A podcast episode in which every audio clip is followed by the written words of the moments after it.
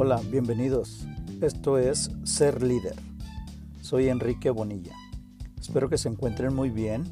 El día de hoy, como todas las semanas, les comparto este episodio.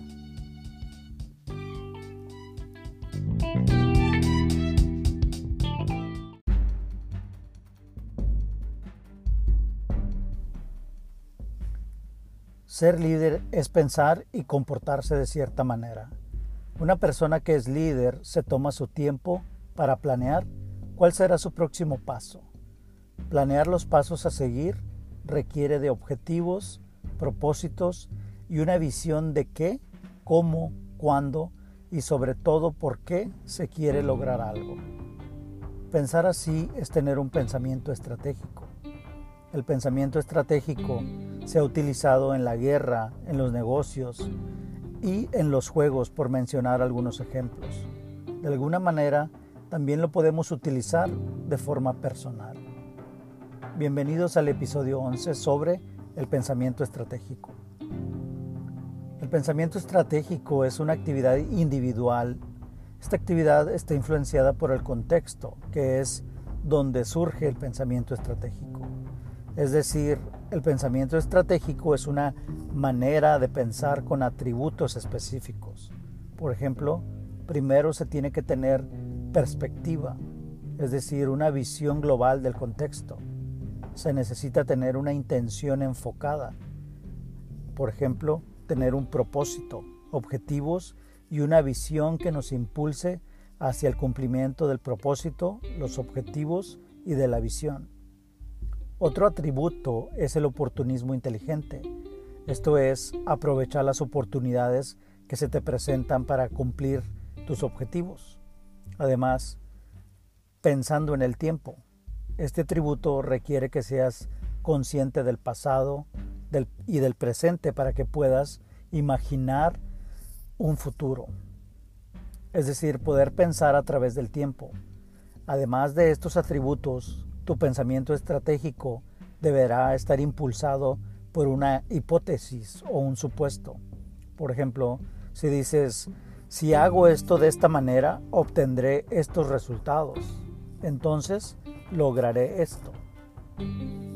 Goldman, un autor sobre prácticas de liderazgo y pensamiento estratégico, en su artículo menciona que los líderes en las organizaciones a menudo no tienen desarrollado el pensamiento estratégico. De acuerdo con este autor, esto es porque no entienden el concepto o tienen una confusión sobre el concepto. Tal vez lo confunden con planeación estratégica o administración estratégica. De igual manera, no, no tienen desarrollado esta habilidad porque simplemente la capacitación que tienen es limitada. Primero es importante comprender que el pensamiento estratégico es una actividad individual, es un proceso cognitivo personal que tiene la intención de encontrar nuevas formas de lograr cierto objetivo para cumplir con cierto propósito. La manera de lograrlo es pensar las formas de cómo hacerlo, es decir, descubrir estrategias que te ayuden a conseguir tus objetivos de manera más efectiva. Y para ello, se planea estratégicamente. Sin embargo, la diferencia de la primera o la diferencia de los conceptos está en la primera, que es un proceso cognitivo individual del líder. La segunda es el resultado de este proceso y tal vez se pudiera planear estratégicamente de forma grupal. Es decir, el, pensamiento estratégico es una actividad que hace el líder individualmente porque es un proceso intelectual, es un proceso cognitivo.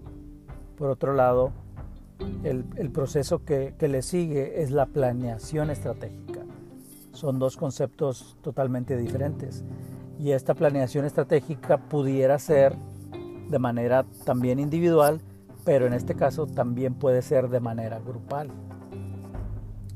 Este concepto de pensamiento estratégico deriva de la guerra, de los juegos o los negocios. Pero, ¿cómo podemos aplicarlo a nuestro, a nuestro propio desarrollo de liderazgo? El pensamiento estratégico está ligado al pensamiento crítico. El pensamiento crítico es la capacidad que tiene un individuo de analizar, sintetizar, evaluar y aplicar la información que consume. Por tanto, este pensamiento crítico puede llevar a una persona a desarrollar su pensamiento estratégico, puesto que surge de experiencias específicas, personales, interpersonales, organizacionales y externas. Para desarrollar el pensamiento estratégico se requiere planear para aprender, tener una mente abierta, practicar y obviamente repetir el ciclo, que, es eh, aprender, tener una mente abierta y practicar. Desarrollar el pensamiento estratégico se logra aprendiendo. Primero, algunas de las recomendaciones de un autor que se llama Haycock. Eh, lo primero que dice es, primero conoce dónde estás y a dónde quieres llegar. El segundo punto es, explora, explora varias rutas. El tercero, determina la mejor ruta. El cuarto, planea los recursos que necesitas. El cinco, examina tu mapa objetivamente. Es decir, hacia dónde vas. Examina tu mapa. 6. Aprovecha la pasión y el compromiso puesto en tu camino. También puedes desarrollar tu pensamiento estratégico con una mente abierta. Tener la mente abierta es clave. Es importante cuestionar nuestras creencias internas y suposiciones. Tener la mente abierta significa que vas a cuestionar y a no suponer que todo ya existe y no hay otra manera de lograr las cosas, sino lo contrario. Tener pensamiento estratégico requiere de olvidar ideas preconcebidas e imaginarnos nuevas formas de lograr las cosas. Para lograr el pensamiento estratégico es necesario practicar. Empezar a practicar es clave. Hacer lluvia de ideas, planear escenarios para poder imaginar el futuro. También se puede practicar haciendo preguntas, preguntas que profundicen, registrar pensamientos, sentimientos. Esto se puede hacer en un diario, por ejemplo. Dedicarle tiempo a registrar eh, tus sentimientos relacionados con, con su pensamiento y reflexionar sobre qué provocan estos sentimientos. También, en lugar de escribir, se puede dibujar las estrategias. Se recomienda también variar las formas de participación verbal. Esto es, por ejemplo, en lugar de dar una respuesta, se puede preguntar y profundizar en cierto tema. El uso de parábolas y analogías en la escritura te puede ayudar a visualizar lo que crees y supones en relación a las estrategias. Por último, para desarrollar el pensamiento estratégico es necesario repetir el ciclo de aprender, cuestionar nuestras creencias y suposiciones con una mente abierta y obviamente practicar. Desarrollar el pensamiento estratégico lleva tiempo y práctica. Es un proceso cognitivo individual y está influenciado directamente del contexto en el que estamos inmersos. Es decir, nos influencian las experiencias que tenemos con otras personas, con la organización donde trabajamos y también nos influencian elementos externos. El pensamiento estratégico está asociado a la guerra, a los negocios, al marketing y obviamente a los juegos también está asociado a líderes en posiciones de mayor responsabilidad en las, en las organizaciones. Sin embargo, el pensamiento estratégico también lo podemos aplicar al desarrollo del liderazgo personal, si nos aplicamos de verdad. Si tomamos en cuenta que la función del pensamiento estratégico es cumplir con, un objetivo de forma efectiva, creativa e innovadora, también lo podemos aplicar a nuestro desarrollo de liderazgo. Estas ideas de cómo desarrollar y aplicar el pensamiento estratégico son transversales, es decir, aplican a todas las disciplinas. Tal vez debemos aprender a ser más estratégicos en cuestiones personales. Algunas veces hemos leído o escuchado de personas que son muy capaces en las organizaciones, pero en su persona parecen perdidos.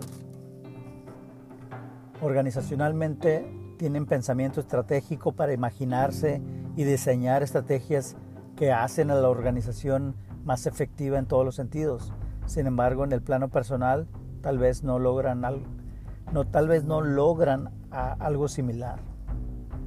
El pensamiento estratégico está ligado al autoconocimiento.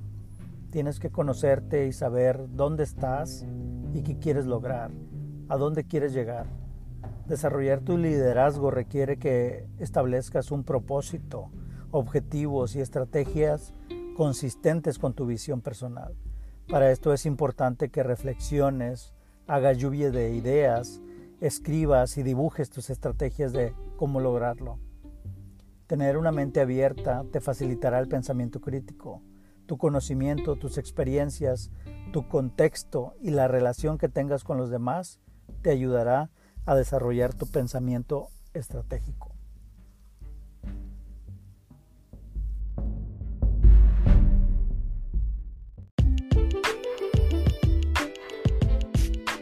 Muchísimas gracias. Esto fue Ser Líder.